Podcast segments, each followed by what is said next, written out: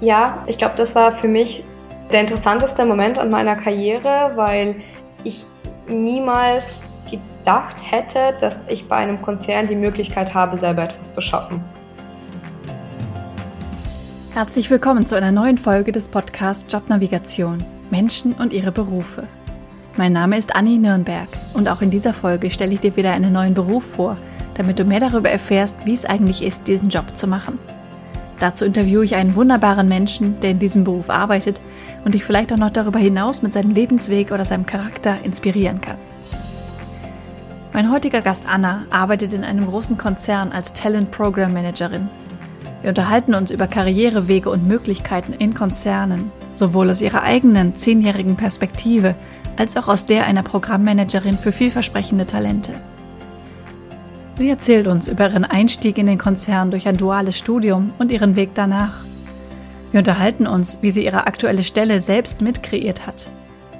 Da sie eine ehemalige Kundin von mir ist, sprechen wir auch darüber, inwiefern das Coaching bei mir ihr geholfen hat. Und sie gibt uns noch Bewerbungstipps für die Bewerbung in großen Unternehmen. Das und noch viel mehr erfährst du in dieser Folge von Anna. Viel Spaß beim Hören. Ich freue mich heute, die Anna hier zu Gast zu haben. Anna ist eine ehemalige Kundin von mir und sie arbeitet als Talent Program Managerin in einem sehr großen Unternehmen. Schön, dass du da bist. Hallo Anni, ich freue mich auch hier zu sein. Wir haben uns tatsächlich entschieden, für dieses Interview den Namen deines Unternehmens nicht zu nennen, weil das gerade in großen Konzernen in meiner Erfahrung manchmal sehr lange dauern kann, bis überhaupt das Interview stattfinden kann und bis es dann freigegeben ist für die Veröffentlichung. Und da du ja eben im Personalbereich arbeitest, was es in jedem großen Unternehmen geben wird, ist es hoffentlich nicht so wichtig für die Zuhörer, welches Unternehmen es jetzt konkret ist. Von daher lassen wir den Namen außen vor. Ja, ich glaube, das ist eine gute Idee und ich denke, dass der Bereich, den ich vorstelle, wahrscheinlich repräsentativ ist auch für alle anderen großen Unternehmen. Ja, das denke ich auch. Du bist ja tatsächlich schon sehr früh in dieses Unternehmen eingestiegen. Magst du mal von deinen ersten ja eigentlich von deinem dualen Studium schon erzählen. Ja, sehr gerne, weil ich immer noch mit sehr positiven Erinnerungen darauf zurückblicke tatsächlich. Ich bin direkt nach dem Abitur quasi bei dem Unternehmen eingestiegen. Also ich war tatsächlich 18 Jahre alt äh, und habe ein duales Studium gemacht. Also das Studium hieß in Summe Business Administration. Im Prinzip ist das Wirtschaftswissenschaften als Studium kombiniert mit einer IHK-Ausbildung zur Industriekauffrau für alle, die nicht wissen, wie ein duales Studium strukturiert ist. Da gibt es ein bisschen verschiedene Konzepte. Es gibt zum einen äh, Konzepte, da ist es wirklich blockmäßig aufgeteilt. Du bist drei Monate im Studium und dann hast du einen Block bei dem Unternehmen und meistens koppeln die das so, dass die Theorie und die Praxis zueinander passen. Ich hatte ein bisschen anderes Konzept. Ich war an einer ganz normalen Universität und äh, war dann nur in den Semesterferien quasi Vollzeit beim Unternehmen und mhm. zusätzlich hatten die noch äh, vertiefende, sag ich mal, Inhalte, wo du bei einer Akademie von ihnen warst. Und es war eine sehr gute Kombi, weil zum einen habe ich die ganze, ja, ich würde sagen, Prozesskette des Unternehmens kennengelernt, also vom Einkauf, Vertrieb, äh, Personalwesen, Controlling, also alles Mögliche, was in einem Unternehmen notwendig ist, damit das Unternehmen läuft. Hatte aber ganz normal das Studium, das auch an sich vollwertig als Studium natürlich anerkannt ist. Und die vertiefenden Inhalte haben nochmal geholfen, dass man dann die Theorie mit der Praxis auf das Unternehmen speziell besser kennenlernt. Ähm, mhm. Ähm, ja, also ich kann es jedem empfehlen. Ähm, klar macht man ein bisschen mehr als ein normaler Student, aber der Vorteil ist, man hat ein Netzwerk gleich im Unternehmen, man mhm. sieht, wofür man studiert, kann so ein paar ja. Bereiche schon kennenlernen und für mich hat sich dann auch relativ früh schon rauskristallisiert, zumindest grob, was ich mag und was ich nicht so sehr mag. Mhm. Was waren da die Gründe, dich damals dafür entschieden zu haben? Also auch dieser, dieser Wirtschaftsschwerpunkt?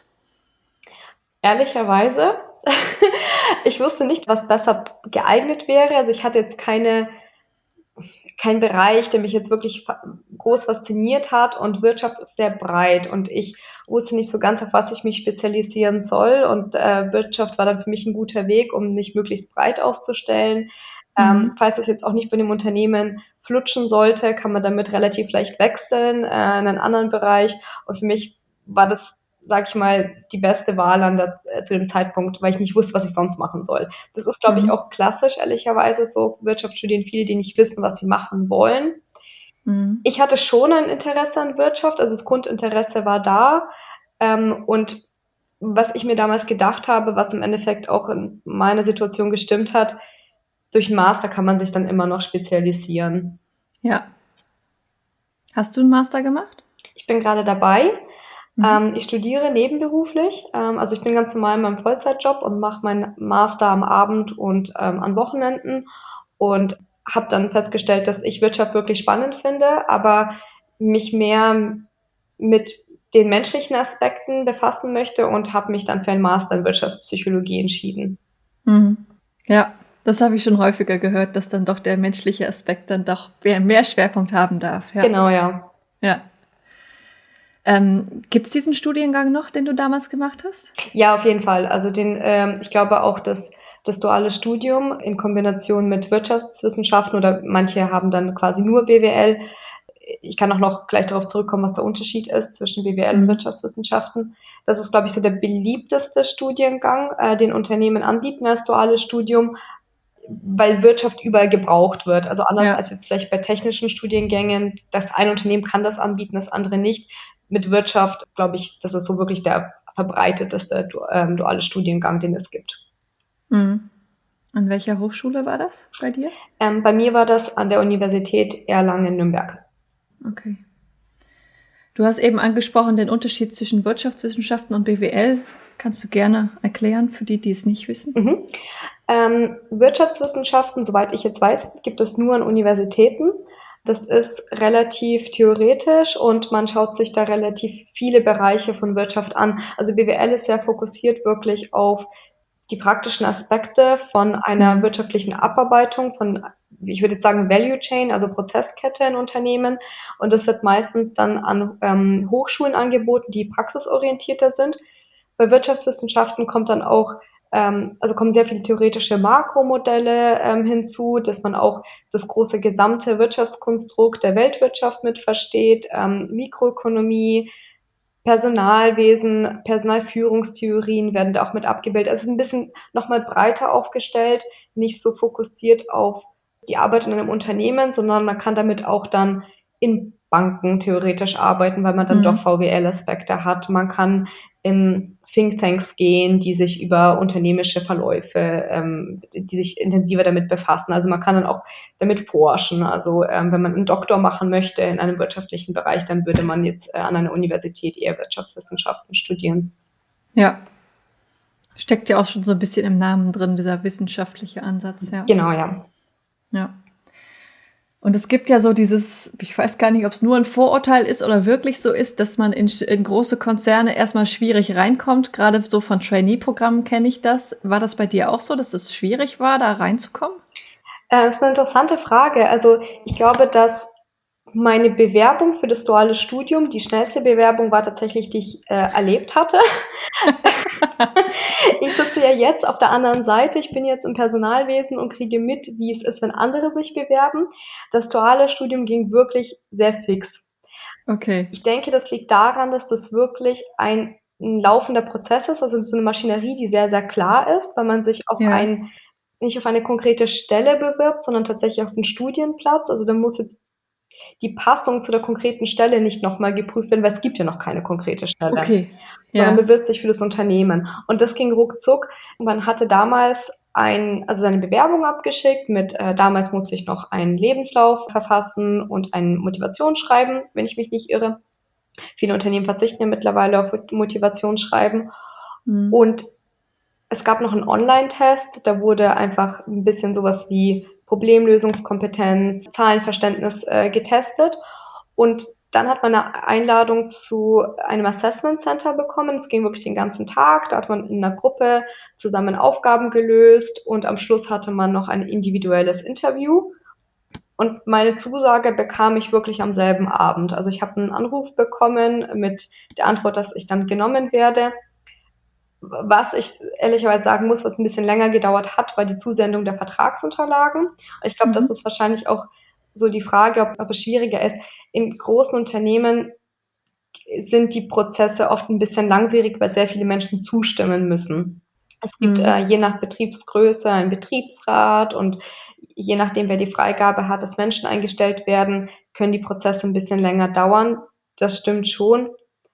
Bei großen Konzernen kann man das so allgemein gar nicht sagen, weil ich glaube, in einem großen Konzern kannst du alles finden, von Bereichen, die sind wie ein Startup, von Bereichen, die wie ein Mittelständler agieren, bis hoch in die Zentrale, wo du dann relativ viele Entscheider hast. Ich glaube, es ist sehr vielfältig. Die Prozesse sind meistens schon, ich würde sagen, komplizierter, äh, eben weil da so eine Maschinerie dahinter hängt. Aber man muss auch sehen, dass große Unternehmen meistens einfach mehr Stellen haben als äh, mhm. kleine Unternehmen. Also auch wenn die Prozesse teilweise länger dauern können, ist die Wahrscheinlichkeit einfach höher, dass man vielleicht genommen wird, weil es einfach per se mehr Möglichkeiten gibt. Das ist auch ähm, eine andere Sichtweise. Ja, ja. Okay. Hast du in der Zeit denn da auch Geld verdient oder war das so eine Art Praktikum unentgeltlich? Das ist der größte Vorteil vom dualen Studium, neben den praktischen Erfahrungen. Man, man, wird wirklich wie ein Azubi jeden Monat bezahlt. Cool. Mhm. Also auch wenn du an der Uni bist, wirst du wie ein Azubi bezahlt jeden Monat. Ja, sehr schön. Und wieder, wie war das dann nach deinem Studium, der Einstieg? Musst du das, musstest du dich wahrscheinlich auch nochmal da neu bewerben auf eine konkrete Stelle, oder? Im, Im, Prinzip, äh, durch das duale Studium hatte ich damals eine Garantie, äh, dass ich genommen mhm. werde. Also ich wusste, das Unternehmen wird mir eine Vollzeitstelle anbieten. Cool. Also ich habe mir da jetzt nicht so große Sorgen machen müssen. Ich glaube, meine größte Sorge war eher nur, ob ich die Abteilung mag, äh, in der ich dann anfange. Ich hatte da wirklich tolle Unterstützung von meiner Ausbilderin. Also sie hat mich dann vernetzt. Ich habe selber es lief nicht bei allen so, aber ich habe selber gar nicht gesucht. Lag vielleicht aber auch daran, dass ich jetzt nicht so eine konkrete Vorstellung hatte, was es unbedingt sein muss. Ich glaube, je genauer man das für sich festlegt, desto länger muss man wahrscheinlich suchen. Ich war relativ offen. Dann hatte ich ein Gespräch mit meinem potenziellen neuen Chef und ähm, das war dann nur noch eine interne Versetzung. Also man macht dann nicht den ganzen Prozess nochmal von vorne. Mhm. Und wo bist du dann eingestiegen danach?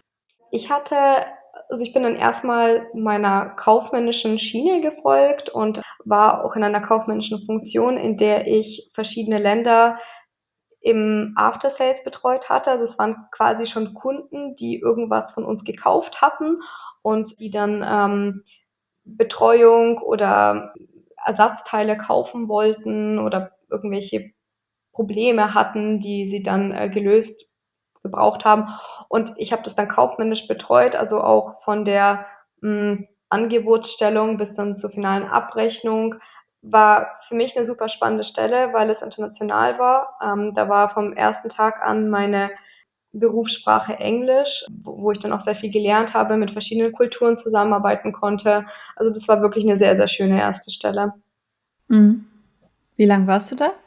Ähm, ich war eineinhalb Jahre dort also das ist auch etwas, was in großen Unternehmen relativ normal ist, dass du dann auch wechselst. Ähm, vielleicht mhm. nicht unbedingt gleich nach eineinhalb Jahren, aber die Menschen rotieren schon, dass du dann ja. auch, ja, nach, ich glaube, im Schnitt alle zwei, drei Jahre wechseln äh, Menschen ihre Stelle. Und ich wollte ein bisschen mehr verstehen, wie das Unternehmen funktioniert. Und das war dann für mich auch die Motivation, dass ich näher an zentrale Funktionen ranrücken wollte, um bessere Einblicke zu bekommen in die Unternehmensstruktur und wie Entscheidungen getroffen werden und ähm, bin dann in eine Controlling-Funktion gewechselt. Mhm. Für die, die das nicht wissen, was ist Controlling? Also Controlling, ich glaube, wenn ich das jetzt erstmal so erzähle, klingt das langweilig. ich versuche das Image zu verändern. Äh, Controlling im Prinzip ist eine Funktion, die finanzseitig, also zahlenseitig, Bereiche im Unternehmen, also kontrolliert, wie, das, wie der Name schon sagt. Man, jeder Bereich, je nachdem, wie es weiter runtergebrochen wird, kriegt Jahresziele, Jahresbudget und das Controlling ist im Prinzip dafür da, um zu sehen, ob die Ziele erreicht werden, warum sie nicht erreicht werden, wo es Einsparungen geben muss, wo vielleicht neue Investitionen notwendig sind. Das Controlling ist jetzt keine Funktion, die diese Entscheidung trifft, sondern eine Funktion, die die Entscheidungswege vorbereitet. Also es ist eine unterstützende Funktion im Unternehmen. Und also gibt es auch wirklich mannigfaltige Funktionen, wie so Controlling-Abteilungen arbeiten können. Ich war in einer zentralen Controlling-Abteilung, also auch da habe ich international mit äh, Kollegen zusammengearbeitet und wir haben auch neue ähm, Reporting-Möglichkeiten aufgesetzt. Also das kann wirklich sehr weit reichen. Du kannst auch bis in die Technik einsteigen, dass du da irgendwelche Dashboards mit aufbaust, die das Controlling braucht. Also es kann auch eine wirklich sehr spannende Funktion sein. Mhm. Okay. Und was hast, also du hast dann auch mit Zahlen gearbeitet und da Dinge ausgewertet. Das war deine Tätigkeit dann? Genau, also das ist auch relativ klar, wann du was machen musst. Also alle, die Struktur in ihrem Leben lieben, würden auch das Controlling lieben, weil es gibt ja relativ klare Deadlines, wann was fertig sein muss. Mhm. Meistens gibt es ein Geschäftsjahr, äh, das muss nicht gleich dem Kalenderjahr entsprechen und bis zum Geschäftsjahr muss dann quasi alles abgeschlossen sein, alle Reports, alle Kosten richtig platziert sein. Ähm, da ist auch relativ viel Stress immer gegenüber dem Jahresende oder je nachdem, wie das Unternehmen ähm, auch noch reportet. Viele haben so quartalmäßige große Abgaben und das ist sehr zahlenfokussiert. Also du bist da relativ viel mit Excel unterwegs. Also man mhm. in, in dem Job lernt man auch wirklich Excel sehr gut kennen. Man arbeitet aber auch mit anderen Tools. Also es gibt dann gibt ja verschiedene äh, Tools, die Unternehmen dafür auch verwenden die cloud-basiert sind. Aber ja, also Zahlen sind dann dein bester Freund. Hm. Und kriegt man dann auch mit, welche Entscheidungen daraufhin getroffen werden? Äh, ja, äh, man kriegt mit, welche Entscheidungen getroffen werden, aber vielleicht nicht immer auf, die, auf der höchsten Ebene. Also es kommt davon, in welcher Controlling-Funktion man ist. Wenn man in einem Controlling-Bereich für ein bestimmtes ja, Unternehmenssegment tätig ist oder ein Unternehmensbereich, dann kriegst du das mit, weil du dann äh, quasi direkt da dran sitzt.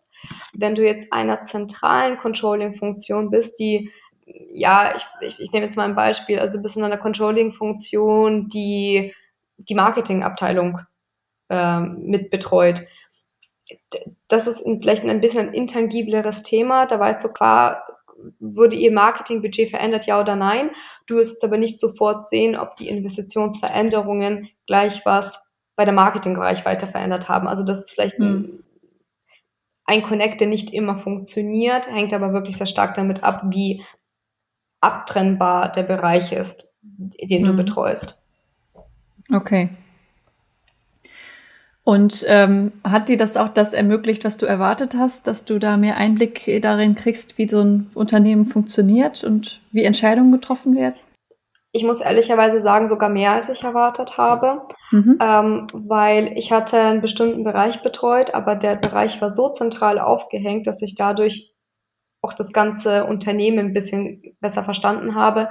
Ich habe wirklich gelernt, wie so die Entscheidungswege sind, wie die rechtliche Struktur ist. Ähm, ich habe sehr viele steuerliche Aspekte auch kennengelernt, weil das äh, länderübergreifend ähm, aufgestellt war. Also ich habe da wirklich extrem wertvolle Einblicke bekommen, von denen ich auch jetzt immer noch sehr stark profitiere. Also Controlling ist nicht für jeden was, muss man dazu sagen. Aber ich glaube, für jemanden, der so die Struktur besser verstehen möchte, ist das ein sehr schneller Weg. Mhm. Ich habe auch schon mal jemanden zum Controlling interviewt. Die Folge verlinke ich in den Show Notes. Mhm.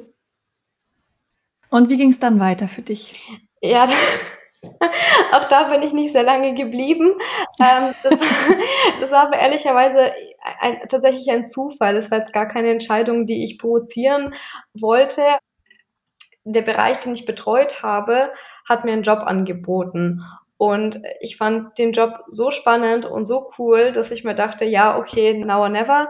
Und habe ihn dann angenommen. Und ähm, tatsächlich habe ich jetzt auch noch mit dem Controlling zu tun, weil ich jetzt so eine gemischte Funktion habe. Also ich betreue mhm. jetzt ein, ein, ganz neues Thema, aber da ich vorher das Controlling für den Bereich gemacht habe, bereite ich quasi für den neuen Controller jetzt alles vor. Also ich habe immer noch mit meinem Thema relativ viele Berührungspunkte, was sehr schön ist.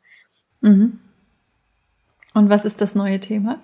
Das ist was komplett anderes. Ähm, ich habe auch, ich würde sagen, die Finance-Schiene komplett verlassen und bin jetzt auf die HR-Seite gewechselt und betreue ein globales Talentprogramm Vielleicht sollte ich an der Stelle erklären, was ein Talentprogramm ist und was global bedeutet. Ich fange mit dem Talentprogramm an. Talentprogramme können auch äh, sehr verschieden organisiert sein. Im Prinzip ist aber ein Talentprogramm ein Bereich, der Menschen für einen bestimmten Karriereweg vorbereitet. Talentprogramme können intern oder extern fokussiert sein. Intern heißt, dass du ein Programm für bestehende Mitarbeiter hast, um sie in eine Experten- oder eine Führungsrichtung vorzubereiten. Ich würde sagen, das sind so die zwei Klassiker, Expertenschiene oder Führungsschiene. Und dann gibt es noch extern fokussierte Talentprogramme, die dafür da sind, Talente, die bei deinem Unternehmen noch nicht gearbeitet haben, für dein Unternehmen zu gewinnen und sie dann auch in eine bestimmte Schiene zu entwickeln. Mhm.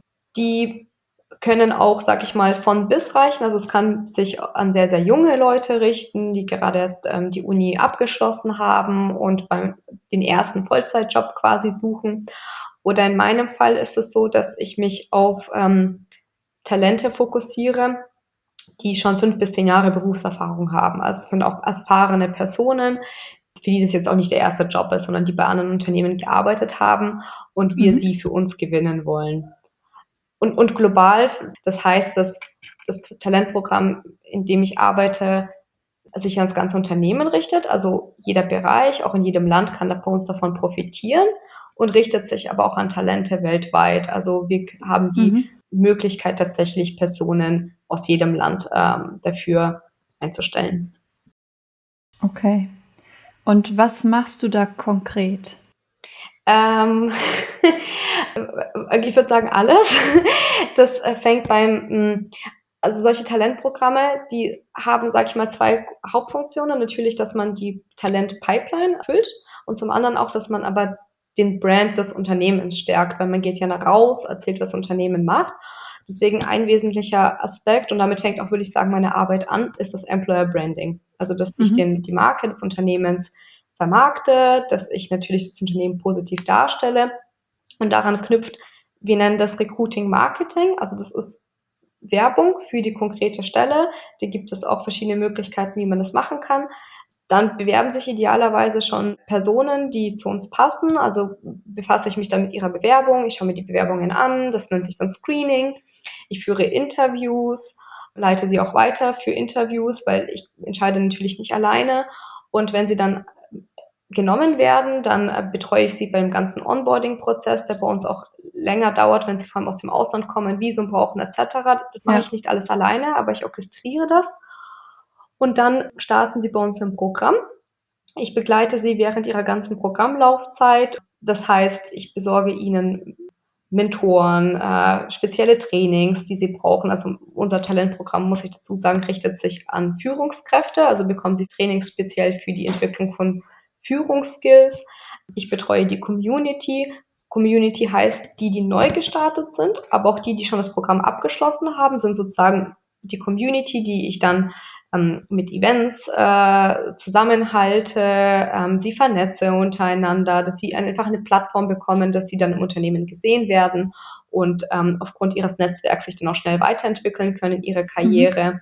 Also im Prinzip alles von der ähm, vom Marketing bis zur Betreuung der Programm Alumni, das sind dann die, die das Programm verlassen haben. Und auf der anderen Seite betreue ich aber auch interne Stakeholder, weil diese Talente müssen ja irgendwo hingehen. Also die fangen im Unternehmen mhm. ja irgendwo an zu arbeiten und ähm, die Einstellenden, sag ich mal, die, die ihre Führungskräfte, die berate ich, ähm, was eine richtige Stelle wäre, die wir dann mit anbieten und ähm, habe dann sozusagen extern und intern sehr viele Kommunikationspunkte. Mhm. Spannend und vielseitig, so hört es sich an. Es ist wirklich ein sehr, sehr schöner Job. Also ähm, für alle, die äh, sich nicht langweilen wollen, die sehr viele, so ein Bouquet an Aufgaben haben möchten und vor allem auch gerne in einer repräsentativen Funktion sind, für die ist der mhm. Job wirklich, würde ich sagen, perfekt. Mhm. Das heißt, du hast auch direkten Kontakt zu diesen Talenten und bist jetzt nicht nur so in der organisatorischen Funktion? Genau. Ich ähm, gehe auch, also ich meine, während Covid war das natürlich schwierig, aber im Prinzip gehen, gehe ich auch direkt dahin, also ähm, zu ich nenne das Talentpools. Talentpools sind Orte, wo ich diese Talente quasi finde und mhm. ähm, promote das dann auch selber mit Hilfe von der Community und ähm, bin auch in Austausch mit Interessenten, ähm, entweder dann vor Ort, sie kontaktieren mich so oft per E-Mail, ähm, ich muss mein ähm, Social Media natürlich pflegen, weil ich dann auch oft mit ihnen über Social Media interagiere, weil das auch eine Plattform ist, um das virtuell natürlich zu platzieren. Also da ist man sehr, sehr viel in, im externen Austausch. Mhm. Und du hast ja auch vorher erzählt, dass du dir diese Tätigkeit auch zu einem gewissen Grade selbst geschaffen hast. Magst du das mal erzählen?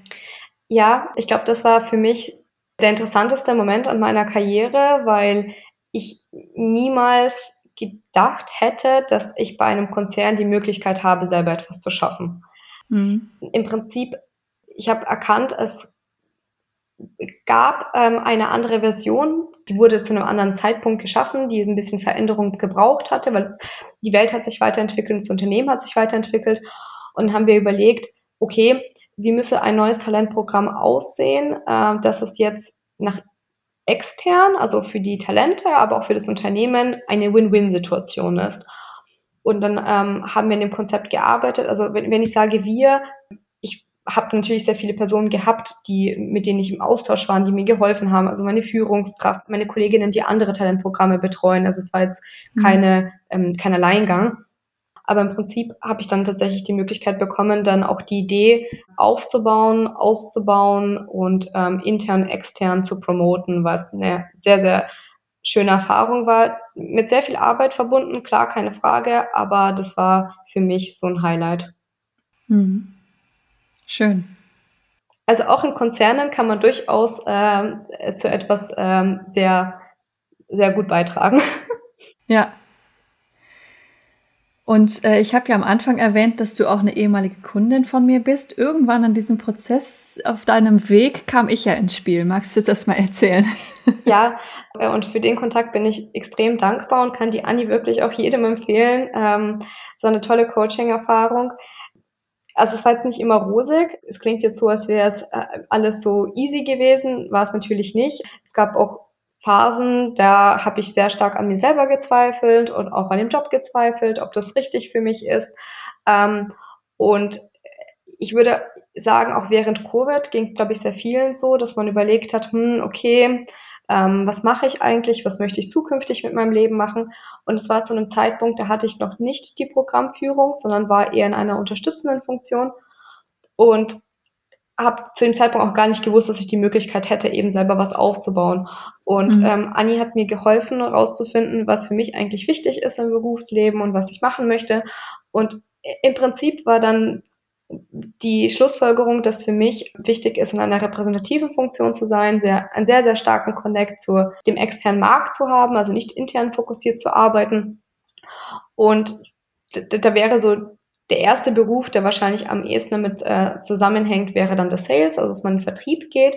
Und das finde ich auch wirklich spannend. Ich finde, Vertrieb ist auch ein toller Job. Und dann kam diese Möglichkeit zufällig und habe ich erkannt, okay, Vertrieb kann man ja wirklich auch anders definieren. Also Vertrieb mhm. denkt man immer erstmal, man muss ein Produkt verkaufen oder eine Dienstleistung. Und in meinem Fall ist mein Produkt einfach mein Unternehmen. Ich gehe nach mhm. draußen und verkaufe das Unternehmen ähm, versuche es zu platzieren und die richtigen Leute dafür zu finden. Konnte das aber noch, also da hatte ich glaube ich wahrscheinlich einfach Glück, noch mit anderen Bereichen zusammenbringen, die Anni dann auch für mich gesehen hatte, äh, weil da gab es, glaube ich, wenn ich mich richtig erinnere, Projektmanagement, Consulting und Sales waren ja so ja. die Bereiche, die bei mir am stärksten waren und das alles mache ich im Prinzip. Ich mache mhm. internes, mhm. externes Consulting, weil was ich auch mache, ist, wenn jetzt jemand Interesse am Unternehmen hat, vielleicht nicht unbedingt in das Talentprogramm reinpasst, versuche ich mein Möglichstes, na, natürlich klappt das nicht immer, ähm, aber die Leute zu beraten, was sie denn sonst bei uns machen können, wie sie sonst einen Einstieg finden. Intern berate ich ähm, Führungskräfte, welche Positionen und Talente dann passen würden.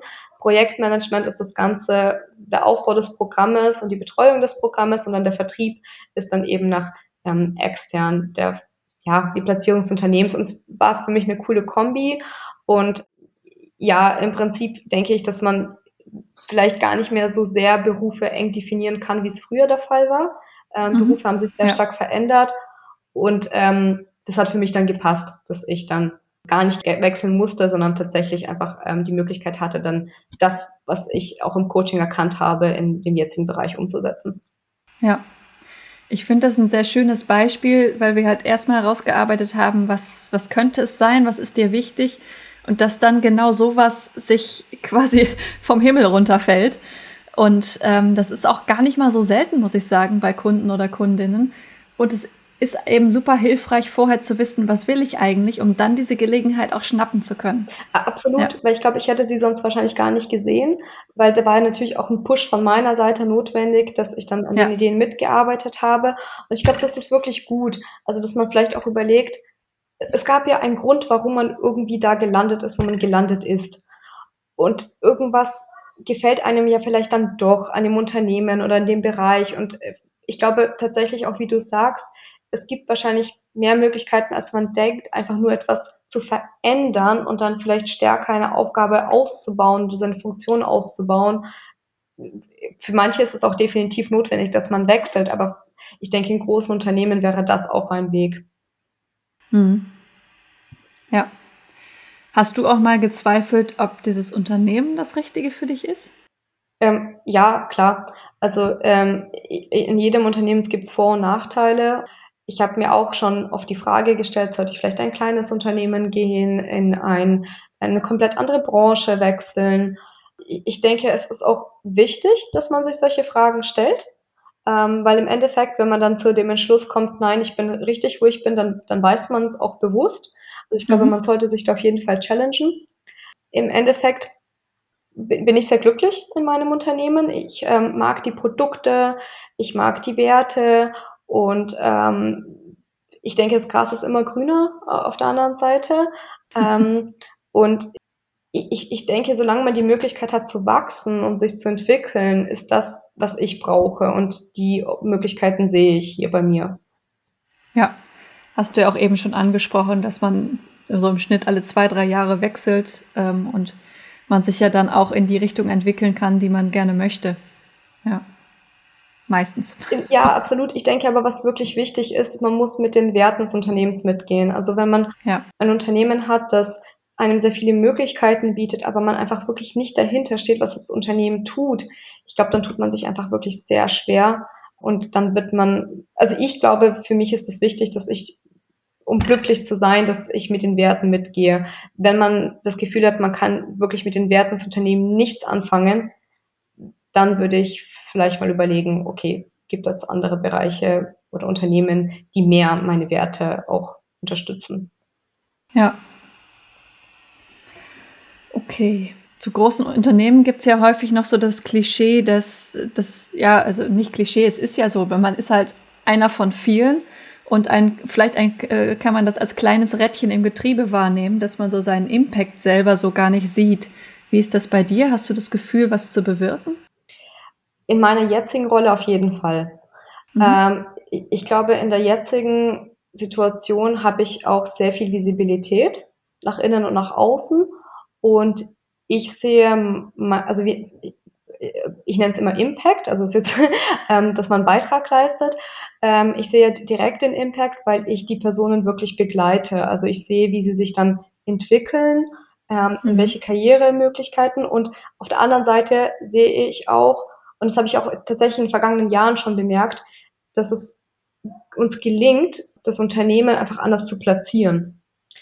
Das ist nicht nur meine Arbeit, da gibt es ganz, ganz viele Bereiche, die daran arbeiten, aber in dem Bereich, in dem ich unterwegs bin, äh, sehe ich schon, dass das funktioniert und dass ich dann dazu beitrage, das Unternehmen, hinter dem ich wirklich stehe, auch zu promoten. Also ich kann verstehen, was Leute meinen, wenn sie sich als kleines Rädchen äh, irgendwo fühlen. Ich glaube, in großen Unternehmen ist es auch relativ leicht, in so eine Funktion reinzukommen, aber es gibt durchaus auch sehr viele Möglichkeiten, dass man dann in Bereichen ist, die, ähm, wo man sehr deutlich äh, seinen, seinen Impact spüren kann. Hm. Okay. Was sind so denn, denn so deine Ideen für die Zukunft? Wo möchtest du dich noch hin entwickeln? Ähm, ja, ich glaube, das ist so ein Aspekt meiner Persönlichkeit, dass ich nicht stillstehen kann. Also ähm, ich weiß, dass ich mich irgendwann noch weiterentwickeln werde. Ich weiß es aber ehrlich gesagt noch nicht so ganz. Und vielleicht ist es aber auch ganz schön, äh, das auf sich zukommen zu lassen. Ich habe das ja auch nicht erwartet. Also wäre ich jetzt meinem Karriereplan gefolgt, den ich mir damals mit 18 Jahren gemacht habe, wäre ich ganz woanders. Und ähm, also ich, ich weiß es nicht, ich weiß nur, dass ich auf jeden oder ein paar Punkte sind für mich wichtig. Ich möchte einen externen Connect haben, also ich bin einfach niemand, der komplett intern fokussiert arbeiten möchte. Ich will in einer repräsentativen Funktion sein und in einer kommunikativen Funktion, also dass man auch schriftlich und mündlich ähm, kommunikativ aktiv sein soll. Und was ich sehr gerne mag, ist Lösungen für Probleme zu finden und irgendwas aufzubauen. Und mhm. ich glaube, da gibt es relativ viele Bereiche oder Jobs, die das einem bieten. Und äh, ja, mal schauen, was die Zeit so bringt. Aber ak aktuell ist das noch ein Thema, das sehr, sehr weit weg für mich ist. Also ich habe ja auch erst angefangen, dieses Programm ähm, aufzubauen und ich glaube, da bleibe ich jetzt auch noch eine gewisse Zeit. Ja. okay. Du hast gerade äh, Lösungen für Probleme angesprochen. Was sind denn in der aktuellen Tätigkeit so Herausforderungen oder Probleme, die du lösen musst? Mhm. Ähm, ich glaube, das hört man ja auch in den Medien. Äh, während Covid war es ja ganz schlimm. Äh, ich weiß nicht, ob der Begriff War of Talents allen bekannt ist. Also der Kampf um Talente unter Unternehmen hat extrem zugenommen. Ähm, fragen sich viele Menschen, wieso ist die Bevölkerung wächst ja, also ähm, wo haben wir zu wenig Menschen? Also meine persönliche Meinung ist, dass Jobs einfach sehr, sehr stark spezialisiert werden, auch die Begriffe sehr unterschiedlich sind und es sehr schwierig ist mittlerweile einen Konsens zwischen dem Recruiting und den Bewerbern zu finden, dass die dieselbe Sprache sprechen. Also allein schon. Oh ja. Ja. allein schon was, ähm, nehmen wir das Beispiel Sales Manager, das kann in jedem Unternehmen was ganz, ganz anderes heißen. Ja. Ähm, und die Herausforderung haben natürlich auch wir, die besten Talente zu finden und äh, auch vor allem Talente zu finden, die Digitalisierung vorantreiben. Ich glaube, so das ist das andere Schmerzthema, das vor allem sehr viele Unternehmen haben. Und ähm, Unternehmen sind nicht in allen Ländern gleich bekannt. Also unser Unternehmen ist vielleicht in äh, Europa sehr bekannt, in anderen Ländern jetzt nicht unbedingt zwangsweise.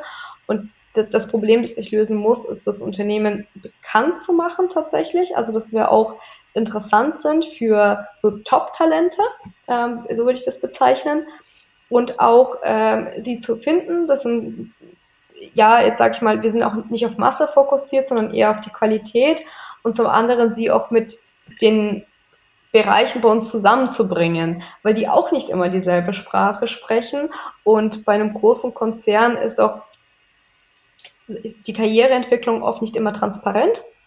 Es gibt mhm. so, so viele Möglichkeiten, dass man manchmal gar nicht weiß, was ist der richtige Weg. Und dann wiederum, wenn die Talente da sind, sie dabei zu unterstützen, dass sie die, dass sie das Unternehmen verstehen und auch bei der Karriereentwicklung zu unterstützen, das ist auch so ein, ich würde sagen, Herausforderung, die wir lösen müssen. Mhm. Okay. Hast du abschließend noch den ein oder anderen Tipp, wenn sich jemand bei einem Konzern bewerben möchte? Ähm, hm. Ich denke, was relativ äh, hilfreich ist, ist, dass man auf jeden Fall einen äh, sehr sauberen Lebenslauf hat. Große Konzerne verwenden teilweise auch Technologie, die bei mhm. der Bewerbungs, beim Bewerbungsscreening hilft. Also teilweise liest er vielleicht auch manchmal eine Maschine rüber, bevor ein Mensch drüber liest. Also muss der Lebenslauf wirklich sauber aufgebaut sein, ohne ähm, ja, dass die Rechtschreibfehler alle raus und dass das Format passt. Das Anschreiben sollte sehr personalisiert sein. Ähm, das fällt sofort auf, wenn ein Anschreiben für alle Unternehmen verwendet wird. Also ich lese ja auch ja. sehr viele Bewerbungen und das sieht man tatsächlich, dass das einfach nicht abgestimmt ist auf die Stelle. Und ich glaube, was wichtig ist, ist zu erklären, zum einen, warum man unbedingt dieses Unternehmen möchte und dann, warum diese Stelle und dann, warum man passt. Also diese drei Warums. Dann hilft es auch, wenn man sich mit dem Unternehmen befasst. Also die großen Unternehmen stellen ja unfassbar viele Informationen online zur Verfügung, sei es die Unternehmenswebseite oder ähm, LinkedIn oder also auch mittlerweile ganz viel auf Facebook, äh, Instagram, TikTok, dass man vorbereitet ist bei dem Bewerbungsgespräch ich würde auch probieren, jemanden vielleicht anzusprechen, der in, einem Konzern, in diesem Konzern arbeitet, um schon mal ähm, erst das Gefühl dafür zu bekommen, was den Unternehmen wichtig ist, dass man so ein bisschen sein Netzwerk auch ausbaut und, und dann, wenn es bei der ersten Stelle nicht geklappt hat, würde ich nicht aufgeben, würde mich nochmal bewerben, weil mhm. sehr oft ist es auch einfach ein, ein ganz anderer Bereich, der nochmal ganz andere Ansprüche hat, als äh, im mhm. anderen äh, Bereich, wo man sich zuerst beworben hat. Also da würde ich einfach immer wieder probieren und sein Interesse okay. zeigen. Vielen Dank für deine Tipps und für deine Einsichten in das Konzernarbeitsleben. Sehr gerne. War sehr lehrreich. Vielen Dank. Ich hoffe, es hat geholfen. Äh, wenn es dann noch Fragen im Nachhinein gibt, dann beantworte ich sie sehr gerne. Dann würde ich die weiterleiten, die Fragen. Gut. Dankeschön. Vielen Dank. Hat mich sehr gefreut. Das war eine weitere Folge des Podcasts Jobnavigation Menschen und ihre Berufe mit Anni Nürnberg. Wenn ich dich mit diesem Interview inspirieren konnte, freut mich das tierisch, denn dafür mache ich diese Arbeit. Hör dir auch gerne noch andere Podcast-Folgen an, um die Unterschiede zwischen möglichen Berufen klarer zu verstehen und dich von verschiedenen Menschen inspirieren zu lassen. In den Show Notes verlinke ich dir ähnliche Folgen. Wenn dir das Interview gefallen hat, habe ich eine kleine Bitte an dich. Bitte geh in deiner Podcast-App auf die Übersichtsseite dieses Podcasts und gib ihm eine Bewertung. Am besten mit 5 Sternen. Das kannst du jetzt machen, während du den Rest der Folge hörst. Damit hilfst du mit, dass noch mehr Menschen von dem Podcast profitieren können. Vielen lieben Dank. Vielleicht bist du ja auf der Suche nach einem Beruf, in dem du so richtig glücklich bist, wie meine Gäste in diesem Podcast. Wenn du dir Unterstützung wünschst bei der Frage, welcher das für dich sein könnte und wo du so richtig aufgehst, helfe ich dir gerne, Klarheit zu finden. Du hast dabei die Wahl. Du kannst dir selbst in einem strukturierten Online-Kurs selbst erarbeiten, welcher Beruf dich maximal erfüllt. Oder du wirst von mir im Coaching an die Hand genommen und wir gehen den Weg gemeinsam. Wie ich bei beiden Varianten vorgehe, kannst du dir in Folge 100 anhören. Mehr Informationen zu meinen Angeboten findest du auf der Webseite. Sie ist in den Show Notes verlinkt. Wenn du mehr zu mir als Person erfahren möchtest, empfehle ich dir, die Folgen 10 und 20 anzuhören. Dort erzähle ich von meinem eigenen Weg, der mich zu meinem Traumjob, nämlich dem Berufscoaching, geführt hat. Es ist so schön, einen Beruf zu haben, wo du wirklich gerne hingehst, in dem du mit Leichtigkeit erfolgreich bist, wo du deine Stärken und Talente einsetzen kannst, der dich einfach auf allen Ebenen erfüllt und glücklich macht. Ich wünsche dir von Herzen, dass du dieses Gefühl erlebst. Und zwar möglichst jeden Arbeitstag. Deine Anni von Jobnavigation.